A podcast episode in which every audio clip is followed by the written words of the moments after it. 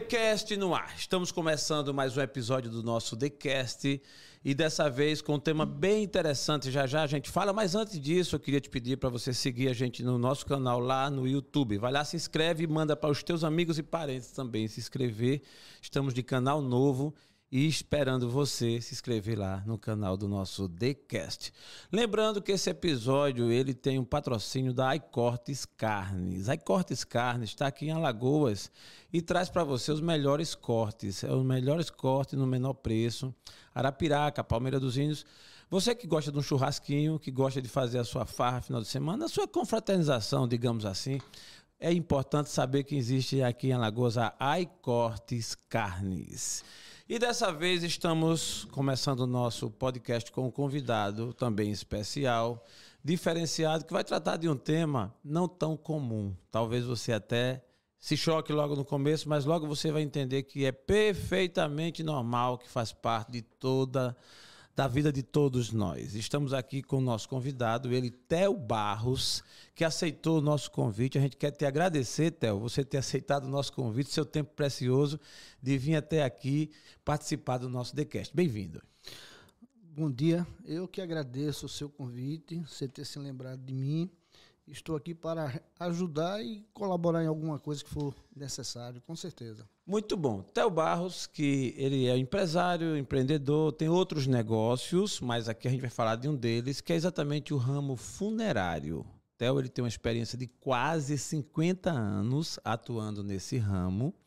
E o negócio em si passa dos 100 anos, não é isso, Theo? É verdade. Na realidade, eu estou na quarta geração tudo isso começou com meu bisavô, que eu não conheci, meu avô, meu pai. E hoje eu estou com 63 anos, comecei a ajudar ele aos 14 anos. Isso. É, E estou até hoje. Pronto. Nós vamos tentar conduzir, Théo, esse tema, que é um tema sério, é um tema que remete assim, mas ao mesmo tempo vamos tratar com naturalidade, né? Porque faz parte da vida, né? É verdade. A gente não pode achar que isso, assim. Às vezes a gente dá peso demais a temas que eles são cotidianos, logicamente que envolve sentimentos, emoções, mas faz parte da vida. Mas antes de que mais nada, eu queria conhecer um pouquinho do Theo. Quem é o Theo Barros?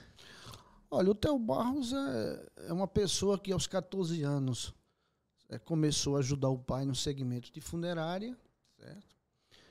Fiz o, a faculdade ajudando meu pai também nesse segmento. Quando estava próximo a me formar em psicologia, eu fui obrigado a parar o curso porque meu pai teve um problema de varizes no esôfago e teve que tirar o baço e eu precisava trabalhar, sobreviver.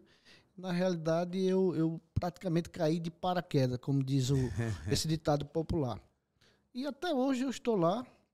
É um, um segmento delicado, porque quando você trabalha com a morte, é, é um segmento assim que nem todo mundo consegue trabalhar bem.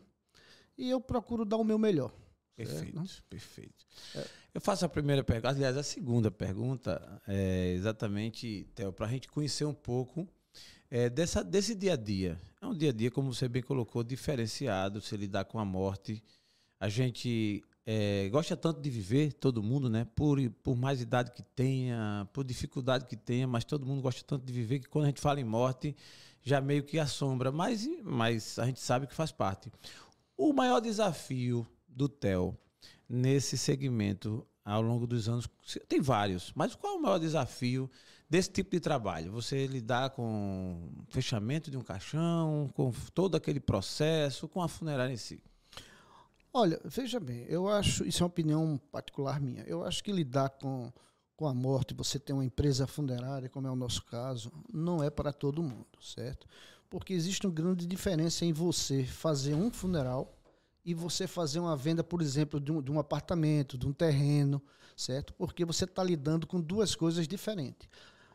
Uma família que vai numa empresa funerária para providenciar o sepultamento de um ente querido está passando um momento extremamente delicado, certo? E eu me, com, me coloco no lugar dessa pessoa. Já perdi pai, já perdi mãe e não é fácil, certo? Então você lida com sentimentos, com perdas. E quando você lida com perdas, é muito difícil. Né? Evidentemente que a empresa funciona através do lucro. Empresa funerária, ela sobrevive dos lucros. Mas eu coloco também no lugar da família, que é muito importante. O que é se colocar no lugar da família? Eu me transformo, me transporto para o lugar da família, porque, volto a repetir, é muito difícil você lidar com a morte. Então, quando alguém nos procura, eu procuro entender aquele momento delicado, aquele momento difícil que a família está passando. Imagino, Theo. É, eu vou fazer uma pergunta curiosa. Esse, esse tema desse TheCast, ele vai exatamente nessa linha. As curiosidades no universo do, do funerário, né? Nesse tema aí. Com o passar do tempo, imagina, você vai quase 50 anos fazendo esse trabalho, aí teve o primeiro, o segundo, o terceiro. É, vai meio que acostumando e, e, a pessoa vai ficando meio insensível. É, acontece isso? Ou você, cada um, cada enterro, cada sepultamento, é, você tem aquela carga de, de emoção? Como é que você encara essa, esse trabalho a cada vez que acontece? Olha, antes de mais nada, você tem que ser um profissional pedir muita fé, muita força a Deus, porque não é fácil, volto a repetir, você lidar com isso. Vender um produto onde as pessoas perderam um ente querido, perder um pai, uma mãe, um filho, é um momento extremamente delicado. E cada caso é um caso. Quando você faz um atendimento de um senhor, de uma senhora que já teve o privilégio de, de passar pela vida, certo? Teve uma família maravilhosa, certo? E chegou a hora de partir, eu vejo assim, o sofrimento daquela família já é mais suave, porque teve o privilégio de viver com essa pessoa. Mas quando você atende uma hum. família que ela perde uma pessoa num acidente trágico, certo? Um jovem, é, é, é uma jovem, é complicado. É complicado. é complicado. porque você lida ali com pessoas desesperadas, certo? E eu me coloco no lugar daquelas pessoas, certo? você não se acostuma. Todos os dias, quando eu saio de casa, eu peço que Deus me dê força, me dê sabedoria, certo? Para enfrentar o que está por vir. Não é fácil. Por isso que eu tenho muito cuidado. Existe a parte empresarial, mas a parte do sentimento, a parte, parte humana, né? emocional, né? exatamente. Então, Entendi. eu procuro o que eu posso fazer dentro das minhas condições que Deus me dá é, é tirar esse peso da família porque a nossa preocupação não é só fazer o funeral, mas a gente providencia documentação, a gente procura fazer o passo a passo, que isso é muito importante no momento desse. A família fica totalmente desorganizada, desorientada, e se não tiver um bom profissional, uma pessoa que realmente conduza isso com muita calma, complica. É verdade. É difícil, muito difícil. É verdade. E aí eu faço questão, até aproveitando o ensejo, para destacar isso. O Theo Barros, ele realmente faz um trabalho aqui em Alagoas, que é reconhecido em vários lugares, até pessoas de nomes, que obviamente não será citado nos nomes aqui, mas que um trabalho diferenciado que a gente chama de personalizado, não é isso, Theo? E isso, desde os seus avós, seu pai, sempre foi assim, tá? um trabalho diferenciado, onde você faz além do que é normal, por exemplo, de dar essa atenção, de até a documentação ser feita, de você ajudar, colaborar. Sempre foi assim? Veja bem, a, a nossa empresa, ela vem já de quarto, é, quarta geração. Meu bisavô, meu avô, meu pai, provavelmente vai terminar em mim. Os meus filhos não não não quer dar sequência, já tem as suas vidas, já tem a sua programação para o futuro, não é? Não é fácil você lidar nesse segmento. Né? Você você, você me faz aí a pergunta de novo aí que eu me esqueci. A pergunta não tranquilo. A pergunta é, é esse trabalho de forma personalizada sempre foi os seus pais, os seus avós também de cuidar, de dar esse apoio, inclusive com relação às vezes os documentos, tudo. Olha, no segmento funerário existe dois setores hoje. Tem a parte de planos funerários, que não é o nosso caso. Certo. A gente não trabalha com isso. E os funerais particulares, que são os funerais, digamos assim, prime, os funerais exclusivos. A gente foca nisso aí, porque a gente nunca focou em quantidade, a gente foca em qualidade. Perfeito. O que é qualidade? Eu poder atender, uma família me procura, confia no meu trabalho, num momento extremamente crítico, certo? E eu procuro dar o meu melhor atender bem, certo? É, procurar fazer a documentação, orientar o passo a passo nesse momento tão difícil. Isso é o que a gente faz e graças a Deus tem dado certo. Porque, volto a repetir, é um momento muito difícil, muito difícil. Só quem sabe é, é quem, já passou, quem já passou, quem já perdeu um pai, uma mãe, certo? E quando você vai numa empresa funerária que você encontra um apoio, certo? Encontra profissionais que realmente procure entender o momento que você está passando, eu acho que realmente é. a família com certeza vai se sentir é, realizada. É, é, difícil. Ô, ô Theo, ao longo do tempo, se você fosse analisar comigo, as mudanças, os enterros dos anos 70, dos anos 80, dos anos 90, comparando de lá para cá, quais as mudanças que você tem percebido, assim, em termos da operação em si? Olha, tudo na vida muda, né? E o segmento de funerário não é diferente.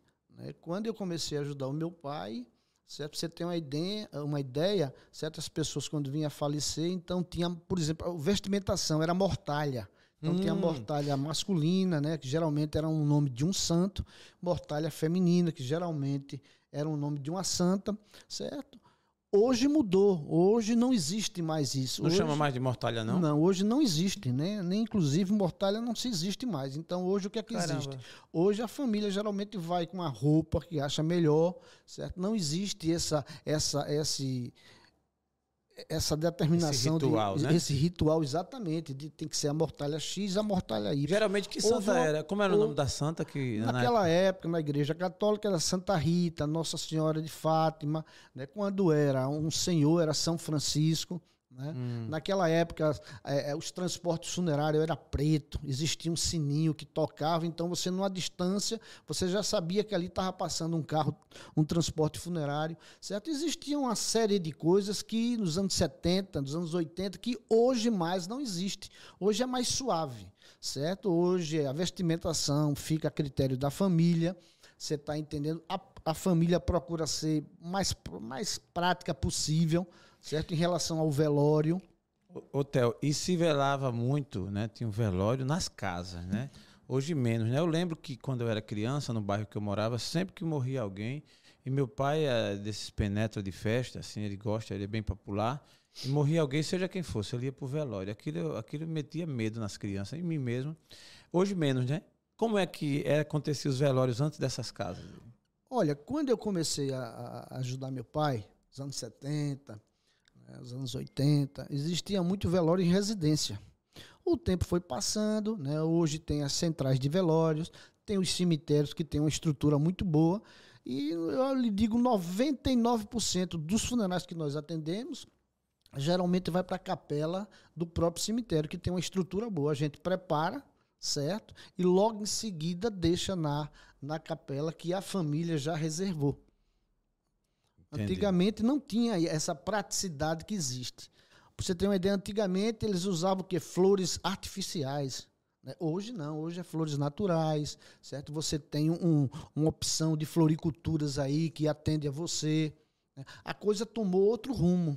Tomou outro é, rumo. Porque a morte, a morte, na realidade, é uma coisa que mexe muito com o sentimento das pessoas. Existe aquele pavor, né? Pessoa que trabalha com a morte, a pessoa que lida com a morte, é, não é fácil aceitar.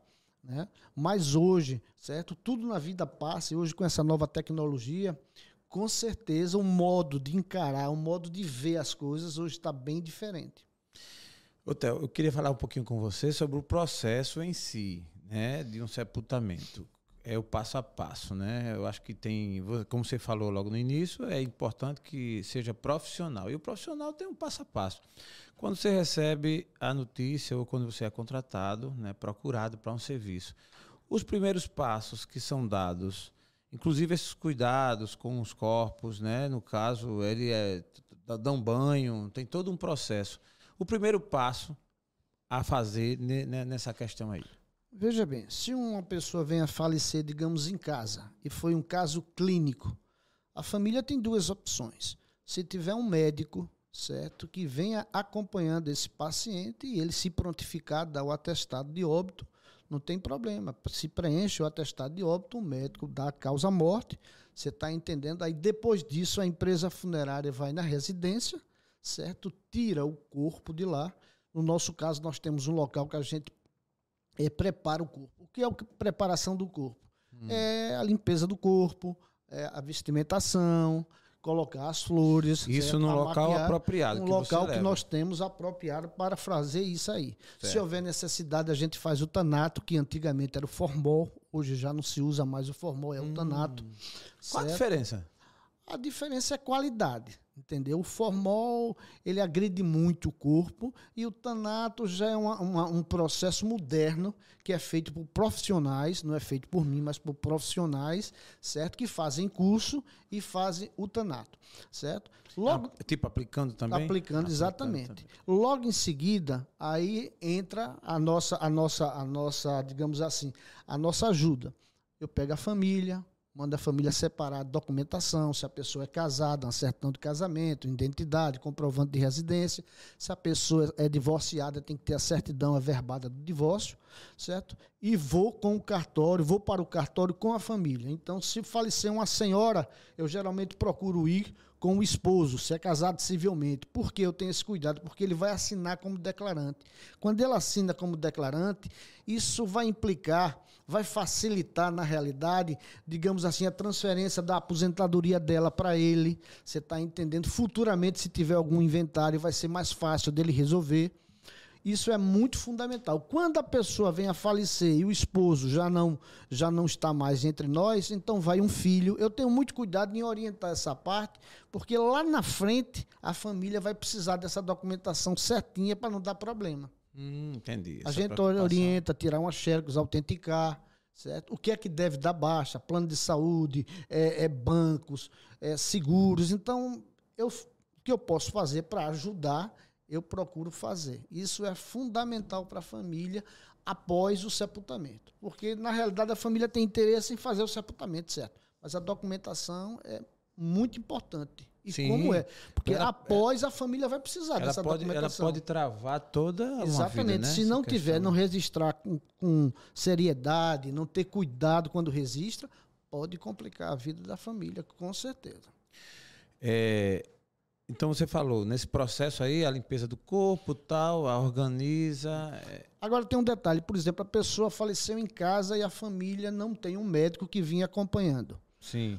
Como conseguiu o atestado de óbito? Aqui existe um órgão chamado SVO, que é Serviço de Verificação de Óbito, que fica aqui em frente ao Hospital Elvio Alto, atrás do pronto-socorro. Perfeito. Então a empresa funerária contratada pega esse corpo quando é um caso clínico acompanhado de um parente em primeiro lugar, certo? Com a documentação, leva-se para esse local e lá existe assistentes sociais, psicólogo que vai entrevistar a família para entender o que aconteceu. Quando é um caso clínico, mas se por acaso, como já aconteceu, certo? De eu ter chamado e chegar numa residência e a pessoa está caída no chão, com hematoma sangrando, então a gente não consegue fazer isso. Aí qual é o procedimento? Fazer um BO, certo? A polícia vai lá para poder liberar o corpo para a gente fazer isso, se for o caso de levar no SVO. Se não for, aí já entra o Instituto Médico Legal, aí já é outro procedimento. Então, o agente funerário tem que ter muito cuidado com isso. Porque quando ele atende uma pessoa em casa, ele tem que ter cuidado se for um caso clínico, se não foi. Se for um caso, digamos assim, suspeito, de uma agressão, então a família tem que fazer um BO, certo? Chamar ah, a tá. polícia, tá. a polícia vai tomar as providências que é cabível à polícia. A, a funerária não pode interferir nisso. a funerária só põe a mão depois de... Quando é um caso clínico. Certo? Fala, a gente faz muito atendimento aqui nessa região aqui, essa região baixa, e as pessoas geralmente quando vêm a falecer tem algum médico da família que vinha acompanhando aquela pessoa. Então se prontifica. Você está entendendo de dar o atestado. Porque caso ele não, não, não libere o atestado e o caso é clínico, só tem um jeito, levar para o SVO. Aí o SVO hum. vai fazer uma apuração, vai fazer uma entrevista com a família para poder liberar. E se for um caso de um homicídio, suicídio, um acidente, aí já vai direto para o Instituto Médico Legal. Entendi. Theo, no caso de um acidente grave, onde parte do corpo fica de um lado, parte do outro fica do, corpo fica do outro, nesses casos, o trabalho que a funerária faz, ela é diferenciada, a pegada é mais forte, como é como é que você destaca isso? Quando acontece um acidente dessas proporções que você relatou, né, evidentemente que vai ter uma perícia da polícia, o IML vai ser autorizado a recolher o corpo para o, para o Instituto Médico Legal. Depois que o ML libera, faz a, a, apuração, libera o atestado, faz a autópsia, aí a família procura uma funerária que acha melhor, Aí a funerária vai fazer esse procedimento. Hum. Tirar o corpo de lá, deve ter um local dela para fazer isso, certo? Vai tentar, digamos assim, usar uma maquiagem, vai tentar hum. amenizar aquela situação de estrago, certo? Que a família está vivendo. Perfeito. Agora, a funerária só faz isso quando o Instituto Médico Legal libera o corpo Entendi. já com atestado. E essa execução para fazer isso? Eu fiquei curioso, a gente está falando aqui de curiosidade, né? um assunto tanto delicado, eu sei, mas a nossa audiência às vezes fica pensando como é que isso acontece. Você já deve ter vivido, vivenciado isso, né? Na sua trajetória de pegar parte do corpo e juntar e tal para formar, para poder fazer o sepultamento como se fosse na realidade, essa parte, quem faz, no caso, é porque quando há um, um sepultamento que a pessoa é dilacerada no, no acidente de carro, hum. quem faz essa parte aí é o Instituto Médico Legal. Né? Aí coloca um braço, vai dar uns pontos, né? ah, coloca. Tá. Era certo? Isso que eu queria Essa saber. parte aí o Instituto Legal faz. A parte, digamos assim, a parte grotesca, vamos tá. dizer.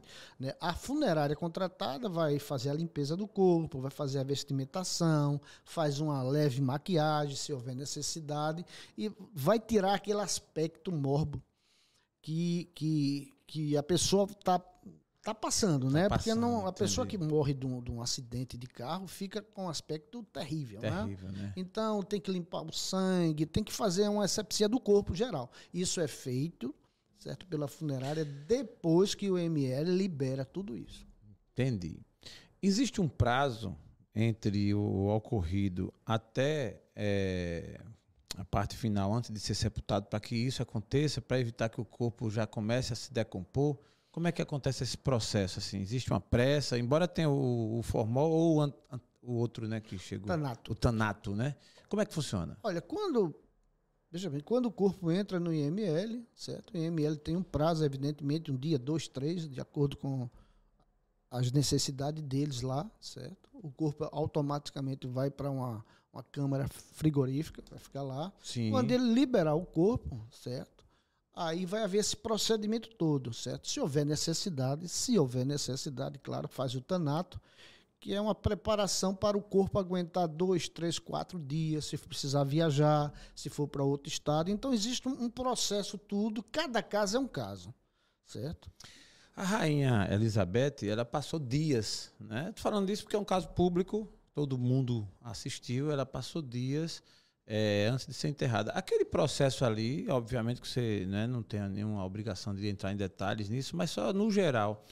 É, Para que um corpo passasse tantos dias ou passe tantos dias, esse processo, de, esse tratamento, como é que acontece? Veja bem, pelo que eu entendo, é o seguinte: no caso da Rainha Elizabeth, certo? Houve a preparação do corpo dela, houve um, uma formalização do corpo, foi certo. feita a autópsia, certo? Médicos é, necropsistas ali, médicos legistas, fez o embalsamento do corpo, certo? Para poder aguentar 15 dias, 20 dias, um mês, certo? Logo depois é feita, aí fez a vestimentação, entra a maquiagem, as flores, certo? Ela fica com aquele aspecto de como se estivesse dormindo.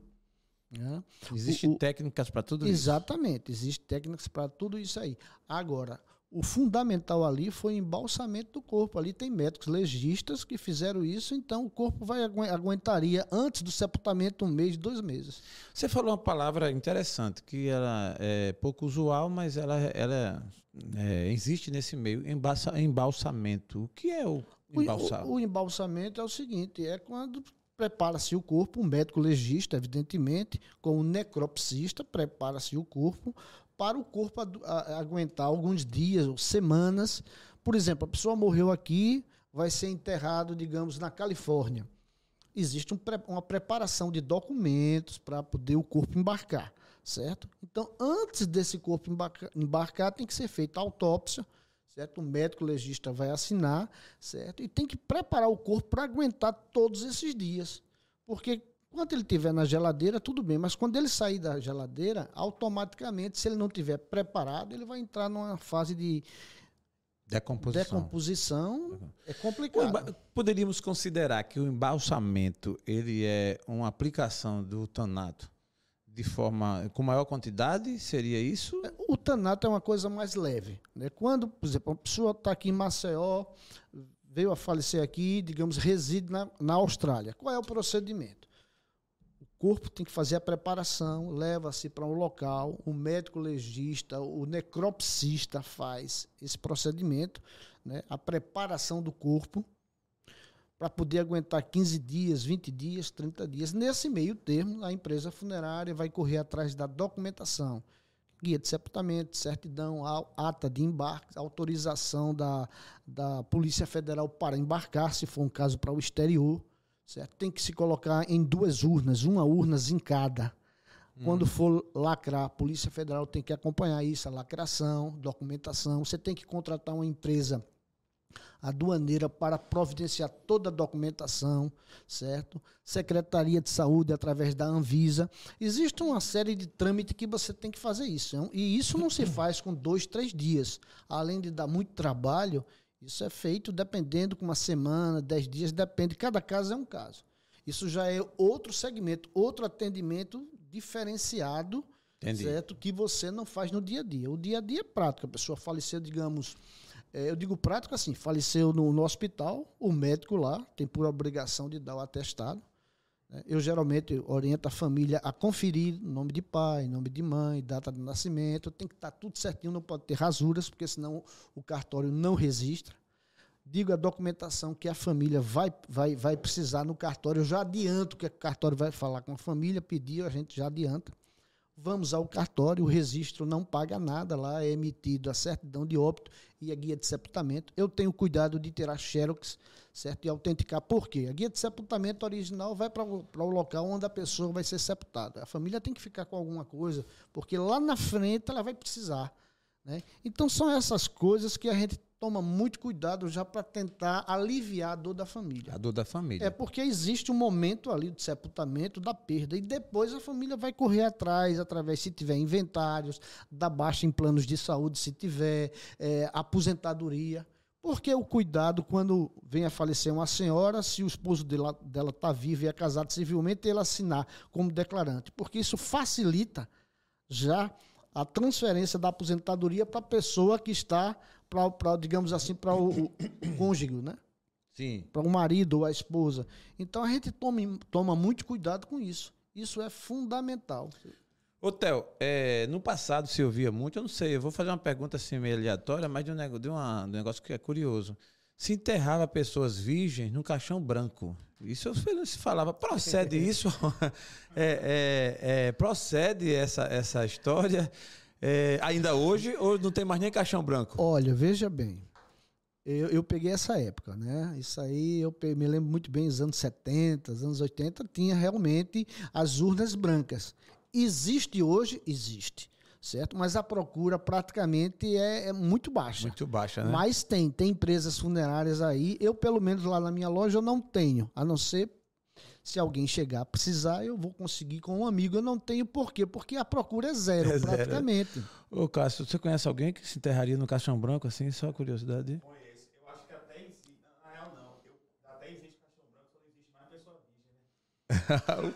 a bronca não é o caixão branco. A bronca é a pessoa virgem, segundo o Cássio aí. Olha, veja bem. É, sobre crianças. Por exemplo. Hum, é, o, pelo menos criança, cara. Não é, é possível, tem, né? Tem o anjo, né? Tem o recém-nascido, natimorto, é, um ano, dois anos.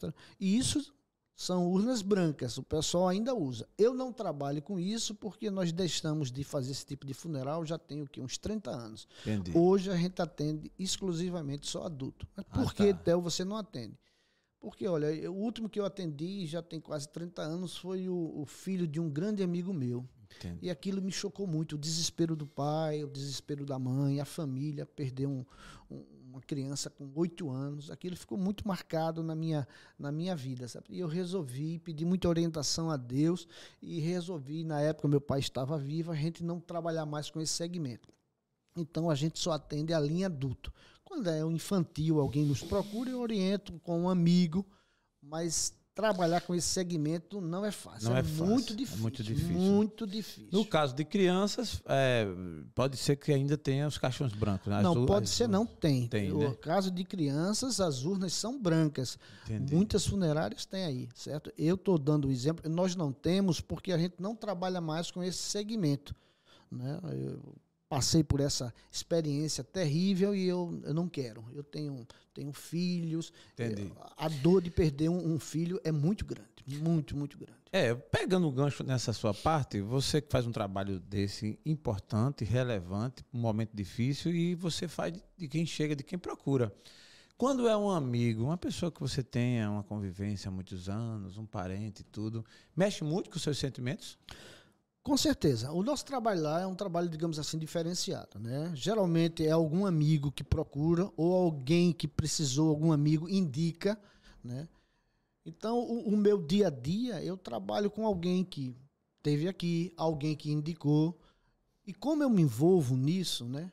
Porque existe um ditado que diz: o que engorda o gado é, É. o olho do dono. E eu, eu participo de tudo. Eu tenho um motorista, tenho uma pessoa que ajuda, mas eu faço passo a passo. Entendi. Eu vou para a linha de frente. Eu me coloco no lugar da família, né? Perto de um pai, de uma mãe, é uma dor insuportável. Quando, E, e esse trabalho, graças a Deus, é um trabalho que Deus tem nos abençoado. Eu, eu digo uma missão. Né? Eu sempre digo, meu Deus, cada um que nasce, ele nasce com um talento. E eu nasci, Deus me colocou ali. Eu lutei muito em não ficar, mas fui ficando, ficando. E hoje eu vejo que é uma missão que Deus me deu. E eu dou o meu melhor. Então você pode considerar, você pode declarar de que você tem uma missão de sepultar pessoas. Eu acho que todos nós temos uma missão. Você tem a sua missão aí no seu trabalho, o nosso amigo ali tem a Cássio. missão dele. Cada um, Deus dá um talento. E esse talento é desenvolvido. Eu nunca pensei em vender, em trabalhar numa funerária, em ter uma funerária. O meu propósito era me formar, fazer psicologia, mas a gente, a gente faz planos. Mas quem traça os nossos caminhos é Deus. Não é isso para quê? Quem crê. Né? Quem e eu crê. creio nisso. Então eu já tentei, certo, sair dali. Hoje eu estou mexendo com outras coisas. Eu sou sócio com meu filho Charles numa imobiliária. Ele também está nesse segmento construindo. Mas o meu forte é aquilo ali. Já tentei e eu vejo que eu só vou parar no dia que Deus me levar. Deus Porque levar. quando eu faço um atendimento, eu foco exclusivamente ali. Eu dou o meu melhor. Porque é um momento muito difícil. Há pouco tempo eu fiz um atendimento de um, a sogra de um amigo meu. Ele ligou para mim, era uma sábado à noite, desesperado, e a gente foi fazer o passo a passo, atendemos. Na terça-feira ele foi lá acertar comigo, pagar. Ele disse uma coisa interessante, ele agradeceu muito, muito mesmo, e disse, Theo, você tirou um peso das minhas costas. A sogra? Não. Ele, a sogra não. Ah, tá. Ele Entendi. disse o seguinte: você tirou um peso das minhas costas, porque eu não sabia como eu ia proceder. Porque é um momento muito difícil, é um muito difícil, um momento de desespero, certo? Se não tiver uma pessoa, um profissional, uma pessoa que realmente providencie não só a venda da, da urna, do caixão, mas documentação, orientação em cemitério, o passo a passo, a gente fica desnorteado, Não, não é fica fácil, assim, sem saber que rumo tomar. Foi isso que ele estava se Imagina, referindo, não foi sobre a sogra, não, longe Não, disso. Entendi, entendi. Não, tudo bem. Eu entendi. Ô, ô, ô, Theo, existe padrões para profundidade da cova? Já- talvez aí já chegue até outra área, mas pela experiência, você que já transita nesse meio há tantos anos, se fala em sete palmos, né? É, é meio que lenda isso? Ou a, a cova pode ser um pouco mais profunda, um pouco mais rasa? Isso aí não tem. Ao, ao longo da sua vida, o que foi que você viu? Olha, veja bem, cada caso é um caso. Né? O, o cotidiano é esses funerais normais, né? que geralmente tem de profundidade de 60, 70 centímetros de, de, de- de fundura por 65, 70 de largura. Mas existe caso, por exemplo, caso especial. A pessoa tem 120, 140 quilos. Há pouco tempo atendi um senhor de 140 quilos. né? Então tem que ser numa urna especial, Hum, uma urna, entendi. digamos assim, reforçada, maior, certo? E muitas vezes aquele tamanho pa- padrão que os cemitérios usam não dá. Então a funerária, estou falando do meu caso, eu tenho muito cuidado quando eu atendo isso para orientar a família, diz, olha, vai ser sepultado no, vai ser sepultado no cemitério X, é bom avisar que a urna é uma urna especial, tem tanto de largura, tanto de profundidade, para na hora não passar pelo constrangimento de não dar, como já aconteceu certo? Ter que tirar as alças e muitas vezes a urna não conseguir descer. Então já entendi. houve casos da família ter um terreno em determinado cemitério e ter que comprar outro vizinho para poder aumentar, Entendi. porque pessoa com 140, 160 quilos, né? Existe, com certeza. Existe um procedimento de que o terreno, de que aquela área é da família. E aí vai, vai sepultando um, aí depois vem o outro. É, como é que funciona bem isso aí? Existem limites? Não, não existe limites. Por exemplo, quando é uma área particular, se eu não estou enganado, é três ou é cinco anos que a pessoa pode ser, ser sepultada. Geralmente são dois compartimentos, né? pessoa sepultada na parte de baixo, na parte de cima passou de, de, de cinco anos, certo? Geralmente eles liberam para, se a família precisar, vinha precisar, que pode acontecer, já está liberado. Né? E na parte pública, na parte municipal, certo? A, a, família usa três anos lá, a prefeitura, depois a prefeitura avisa a família para fazer a remoção dos ossos, coloca no ossário municipal e a família fica encarregado de pegar, levar para outro canto. Aí fica Entendi. a critério de cada pessoa, né? Entendi. Existiu um caso interessante, eu vou aproveitar para citar ele aqui, Theo. É, embora seja num momento difícil, mas terminou sendo um pouco engraçado. Quando meu avô faleceu, que fez o sepultamento, e aí o tio meu, que era um tio mais bem abastado, que tinha uma condição financeira melhor, foi quem pagou o caixão. E depois de enterrado, no dia seguinte, aí meu pai chega para ele e diz assim: Ah, Fulano, é, geralmente as funerárias da, na noite vai lá e tira o caixão e troca, coloca um usado tal, porque para botar o novo, aquele que foi vendido de novo na loja. Isso é, já, já, já se cita, foi citado que existe isso, né? Acho que agora não mais, pelo menos penso eu. Aí meu tio, na época, ficou aperreado, porque gastou foi uma fortuna o cartão, o caixão para ele, e ele querendo ir lá. Depois foi que meu pai desmanchou essa brincadeira que foi para mexer com ele, né? Achando que para ele ficar preocupado com todo o investimento.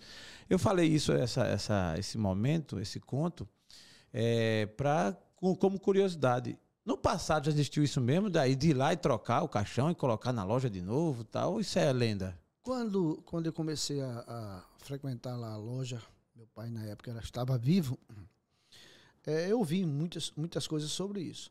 Mas eu creio, creio eu que isso na realidade não existe, porque uma empresa séria não vai se passar para isso. É uma empresa funerária, certo? Que faz uma venda, atende a família no momento delicado. E depois, certo? À noite, em outros dias, vai lá para trocar a urna. Isso não é coisa de, de uma empresa séria. É, né? Eu acho que uma empresa séria não faz isso. Eu nunca soube de alguém que fe, tenha feito isso. Mas. O mundo já, é completo. Na, né? Exatamente. Mas essa dia, história já correu. Com né? certeza. Principalmente no São José, que é a beira da praia, os, as covas eram, segundo informações, fazia já uma cova meia rasa. E aí é fácil de tirar, porque é areia. Vai lá e tira, bota o corpo lá e deixa ser o caixão mesmo. E leva o caixão, limpa, passa o pano, coloca direitinho, bota eu na quero, loja. Eu, eu quero acreditar que que isso não tenha acontecido. Pelo menos, assim, pessoas que nós atendemos, nunca houve isso. Eu Sim, acho uma falta lógico. de respeito muito grande. Não, e outra é coisa, agressão. isso é crime, né? Crime, isso é crime, crime, se for constatado. Não se faz um negócio desse, né? Eu tenho muito cuidado. Por exemplo, eu vou fazer um atendimento, atendimento, um, um acidente, né? E o pessoal está fazendo a preparação do corpo. Eu estou ao lado certo? Eu tomo cuidado para ninguém usar um celular, certo. alguém tirar uma foto. Você está entendendo? Eu tenho cuidados em algumas coisas porque a gente fica muito assustado, que a gente vê tanta coisa aí. É. Já aconteceu uma vez eu estava lendo um determinado cantor a nível nacional. O, o, o, funcionário da, da, empresa que atendeu tirou algumas fotos e vazou na internet. Isso é um caso muito sério. Grave. Exatamente, Grave. gravíssimo. Então a empresa nos procura, confia na gente, a família. Né? A empresa tem que tomar cuidado com muitas muito coisas. Cuidado, né? muito Eu, cuidado. graças a Deus, as pessoas que trabalham conosco, que prestam serviço a gente, são pessoas decentes, pessoas íntegras, e eu tomo cuidado, sabe? Porque é o seguinte, volto a repetir, o que engorda o gado é o olho do dono. São detalhes que você é. tem que estar tá ligado, porque é um momento muito delicado. E a família está tão envolvida emocionalmente que não percebe isso. Theo, existe uma, uma história aqui em Alagoas e Maceió que ficou conhecida. E eu, inclusive, tive a oportunidade de ir. Todo mundo conhece aqui o Cemitério da Piedade, que é a história da mulher da capa preta. E você é um homem experiente, com quase 50 anos nesse segmento, deve ter ouvido, passado assim. Eu queria ouvir de você aí a realidade. Essa história, a mulher da capa preta na versão Theo Barros, como é que é? Olha, na minha versão, eu acho isso uma lenda, né? tudo que é lenda não tem um fundamento sério. Né? Alguns contam a história de uma mulher, certo, que, que saiu à noite, que foi para um bar, para um, um, um, não digo um boteco, uma festa e dançou com, com um jovem. Depois ele pediu para deixar ela em casa. Ela, ela, deixou e depois, quando foi procurar, essa pessoa não existia mais. Está sepultada lá, segundo a lenda, não sou eu que estou dizendo, lá no cemitério da Piedade. Volto a repetir. Tem, isso aí, tem isso aí, inclusive, um, uma, uma, ela lá com a é, capa preta, né? Enorme. É, eu, particularmente, não creio nisso. Certo? Porque o que eu acredito é, é bem claro. A palavra de Deus diz que existe um grande abismo, que está lá não pode vir para cá e vice-versa. E eu creio nisso. Eu estou falando na minha crença. Então, quando a pessoa parte, acabou. A palavra de Deus diz que partiu, segue-se o juízo. Acabou. É você e Deus. O importante é a vida que você leva aqui. Você colher para plantar no dia que você partir. Porque a morte, a gente, quando fala morte, gente, muita gente tem pavor, mas é a coisa mais certa Entendi. que nós temos. Isso aqui é passageiro, a nossa vida é transitória. E o segredo da vida é você ter Jesus como o único Senhor e Salvador. Não estou falando de religião, estou falando de pastor, de padre, de espírito, estou falando do Criador, de Cristo. Certo? Quando você tem isso na sua vida, quando você procura entender, você sabe que o que vai acontecer, o que vai acabar é a carne é a matéria, mas o espírito ele tem duas opções: você partir com Cristo e partir sem Cristo. Eu estou falando naquilo perfeito, que eu creio, perfeito. respeitando também quem não crê. Gostei não estou aqui julgando ninguém. Logo mas o segredo, o segredo de você não ter esse medo, esse pavor, porque eu, eu, percebo isso. As pessoas que me procuram, existe a maioria tem pavor, tem gente que tem não vai numa funerária. Eu faço atendimento, por exemplo, o pessoal liga até, eu estou precisando de você, eu vou na residência, certo? Mostro o que é que tem, o passo a passo. Tem gente que não vai lá. Eu quero vai isso, lá. confia na gente. A gente faz o trabalho e depois o pessoal paga via Pix, a gente leva a documentação, o recibo em casa. Nem ir lá. Não precisa ir lá. O que é isso? O que é? Muitas vezes tem gente que não vai por praticidade, tudo bem, mas tem gente que tem verdadeiro pavor. Entendi. Certo? E a gente tem que trabalhar a morte, porque isso aqui é uma passagem, meu irmão. A gente não leva nada.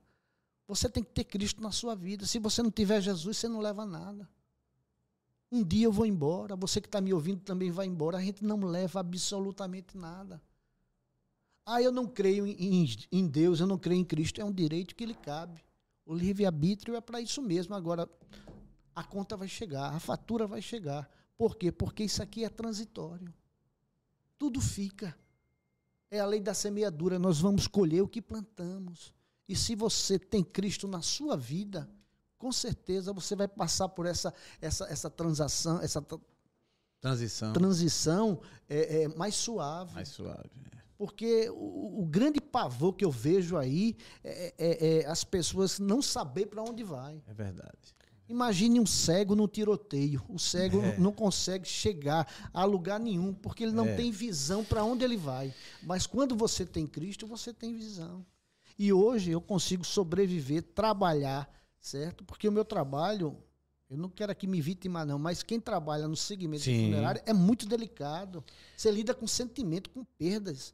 Certo? Você tem que é. ficar no lugar da família, é. certo? Porque é muito difícil. Eu já, já perdi meu pai, há pouco tempo perdi minha mãe, há um ano e pouco. É difícil, é difícil. Irmão, é muito difícil, certo? Por isso que Deus tem nos abençoado muito, certo? Porque eu procuro fazer por amor. Por claro amor. que existe a parte material, claro, com certeza, mas eu olho ao outro lado.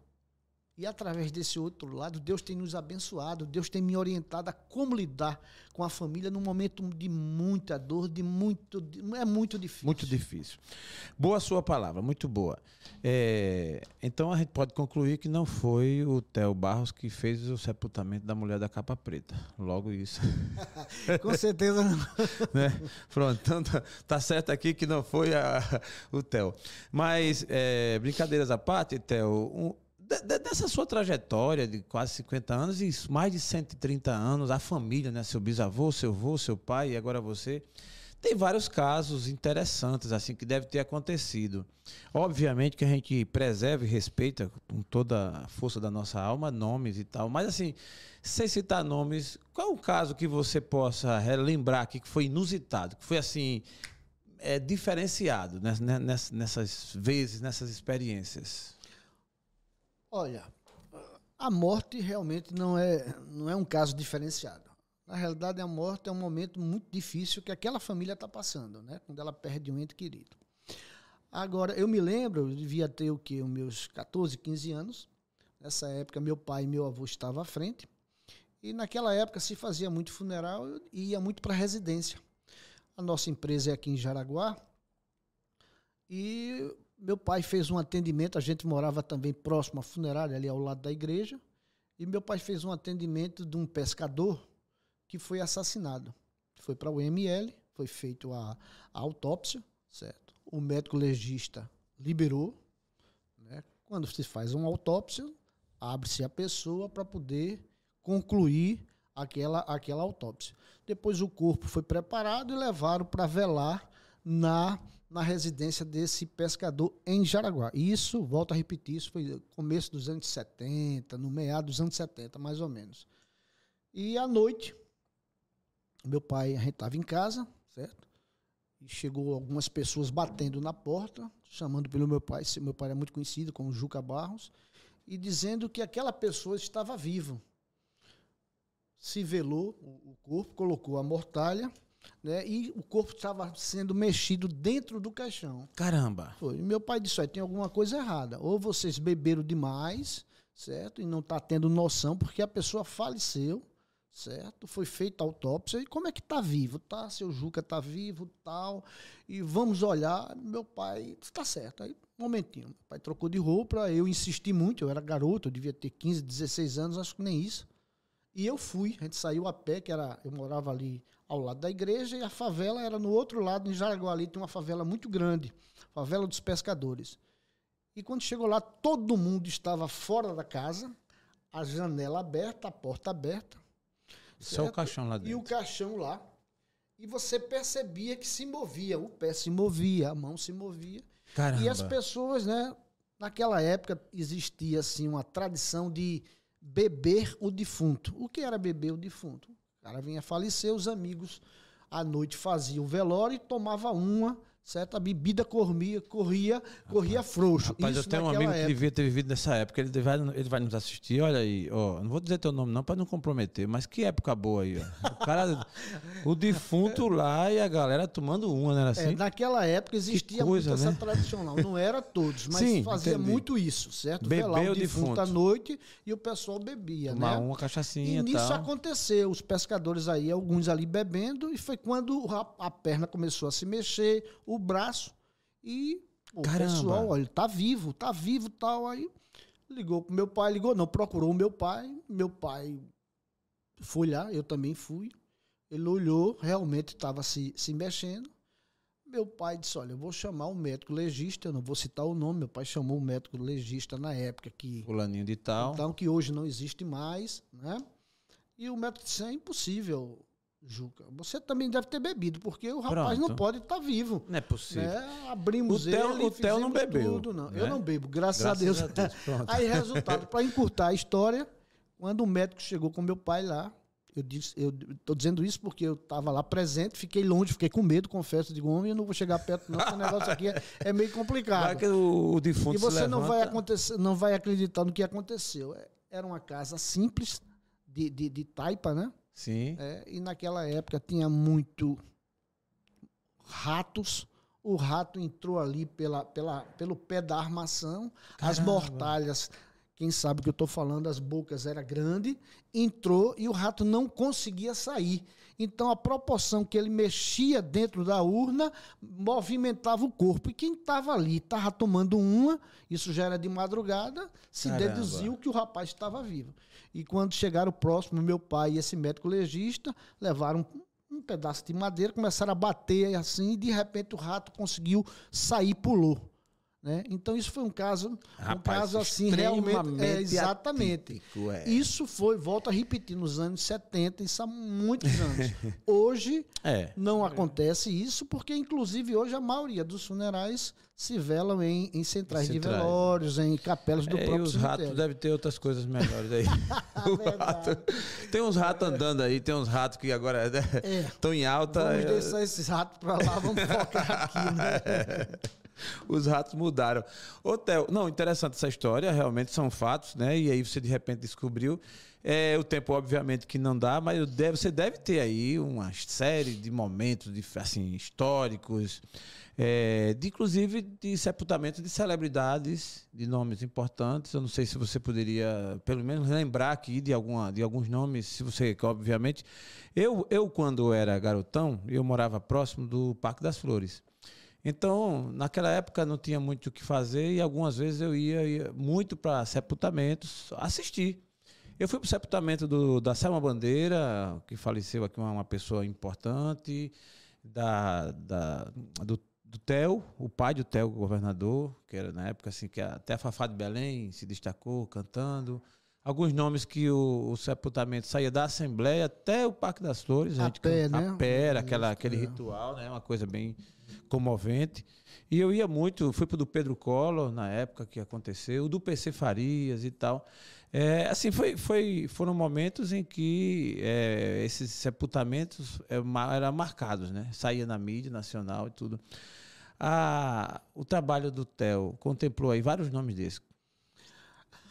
É, fizemos alguns funerais desse aí que você está citando, né? Teve o caso do, do PC, né, que marcou muito porque PC faleceu de sábado para domingo e o meu pai faleceu na quarta-feira, estava internado, isso marcou muito a minha vida. Do Paulo César, nós atendemos, certo? Atendemos também o caso do padre Teófilo, que era fundador do Guido, alguns desembargadores. Em resumo, a gente fez funerais de muita gente, muitas famílias tradicionais. Fez e faz, não é? Perfeito. Eu perfeito. citei esses agora porque você me pediu, mas eu, a gente tem um cuidado muito gran- grande de não, não divulgar, porque é um momento difícil, né? então Lógico, a gente lógico. procura É, muita descrição do que a gente certeza, faz. é. Aí é que está o nosso profissionalismo. Segredo, né? Mas eu citei essas pessoas, não tem nada É, demais, nada só. demais, exato. A gente não está entrando em detalhes, maneira e só alguma. citando Com que, o que aconteceu, que foi público, É, né? é Isso está na história, inclusive, E né? Lê nos continuamos livros. a atender, a atender muita gente conhecida, muitas famílias tradicionais, porque, volto a repetir, o diferencial é você ser discreto, fazer o seu trabalho profissionalmente, né? E o que você vê e ouvir, você deixa naquele lugar. Com certeza. É o certo? que acontece. Esse- exatamente. Ao longo desses anos, o Theo já pensou em desistir desse trabalho? Já. Eu, nos anos 80, eu montei uma produtora de filmagem. Na época, minha mãe era bastante conhecida aqui. Minha mãe, Dona Nadir, ela fazia bolos. e Era uma pessoa extremamente conhecida. Né? E eu pensei em agregar. Montei a produtora, foi dando certo. A gente fazia filmagem de apartamento, de, de casamento, de aniversário. Foi na época da fita cassete, né? Uhum. Até algum tempo atrás, mas não deu certo. Por Entendi. isso que eu volto a repetir. Deus ele dá um talento a você, certo? Quando você nasce, Deus já não é a, predestinação. Estou dizendo, estou falando em talentos. Perfeito, então Deus dá um perfeito. talento para você desenvolver aquilo ali. Perfeito. O Theo lida muito com a morte. Aí eu faço uma pergunta: tem medo de morrer? Não, não tenho medo de morrer, certo? Por algum motivo. Primeiro, porque eu tenho Cristo na minha vida, certo? Segundo, eu tenho certeza absoluta que isso aqui é transitório. Hoje eu estou aqui, amanhã eu vou embora. E o que acaba é a carne. O espírito, você tem duas opções na sua vida: partir com Cristo e partir sem Cristo. Quem vai decidir é você. Você tem o direito de não acreditar. É um direito que lhe cabe, com certeza. Certo? Então, eu não tenho medo. O que eu tenho receio e peço muito a Deus que não me deixe sofrendo no hospital, dando trabalho aos meus filhos, a minha esposa Renata, que eu amo muito, os meus dois filhos maravilhosos, o Charles e o João. Não dê trabalho à família, porque eu tenho presenciado nos atendimentos que eu faço, pessoas morrendo assim, dando trabalho à família, certo? É, é um sofrimento assim terrível, né? E eu me coloco no lugar daquela pessoa, da família. É muito difícil. Isso eu peço muito a Deus que quando chegar a minha hora, Ele me prepare e me leve. Eu já. Na- eu creio Aham. numa vida com Cristo. Muito bom. Isso é importante e é uma pérola desse episódio do TheCast, essa mensagem. E aí eu compartilho contigo também, é, Theo, que eu também creio. Eu também sou dessa linha. Eu acredito que aqui é uma passagem, sim, e que existe uma eternidade. Né? E que muitas coisas a gente tem resposta e outras não temos. Aí fica para Deus. A gente, eu, pelo menos, creio em Deus sem é, interesse de saber os porquês de tudo. Porque a gente tem as limitações. Então tem coisas que eu não tenho nem resposta. Eu só sei que eu creio. E creio na eternidade com Deus. É isso? Só uma curiosidade, estamos na reta final do nosso, do nosso TheCast. Eu estou gostando, assim, né, da sua presença aqui, de você ter dedicado o seu tempo ter vindo aqui, embora seja um assunto delicadíssimo, mas é um assunto real que faz parte da vida do ser humano.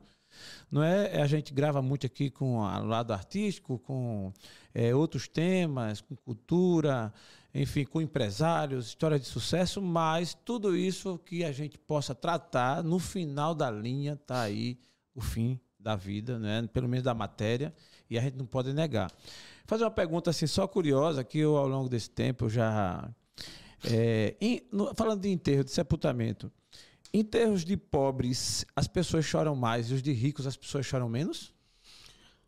Olha, é uma pergunta meio delicada de responder, né? Eu acho que a perda, tanto faz pobre como rico, o sentimento é o mesmo, né? O pobre se chora mais ou menos, é, é, depende de cada um. Né?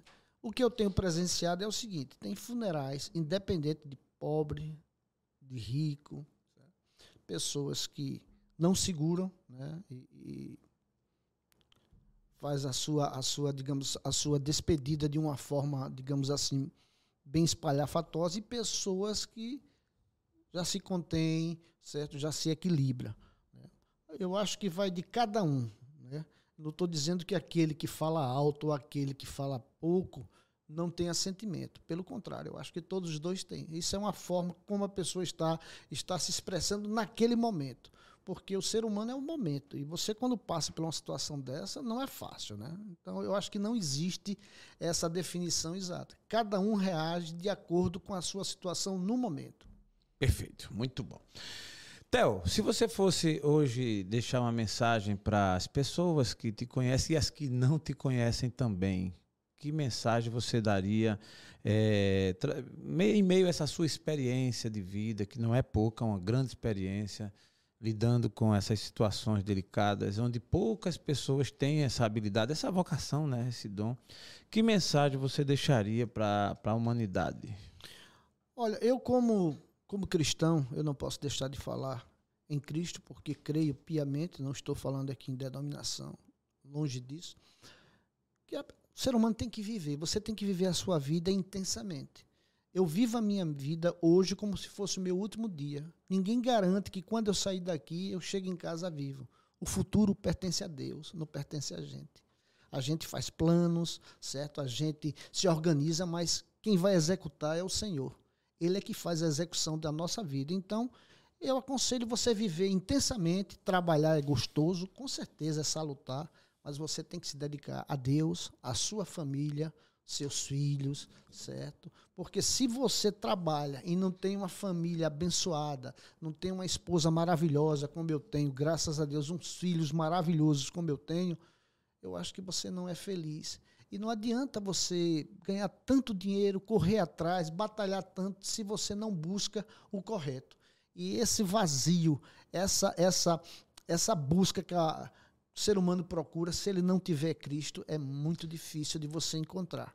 Porque não adianta você trabalhar, é bom, é maravilhoso, você deve correr atrás, você deve progredir, todo mundo tem que reciclar, eu, pelo menos, eu tenho 63 anos, agora estou tirando o Cresce, me reinventei, certo? Estou mexendo em outro segmento. Deus me deu assim, essa oportunidade. Né? Passei por uma experiência há dois anos atrás, tive Covid, 50% do pulmão comprometido, 87% de saturação. Estou vivo pelo milagre. Você está entendendo? Essa é a realidade.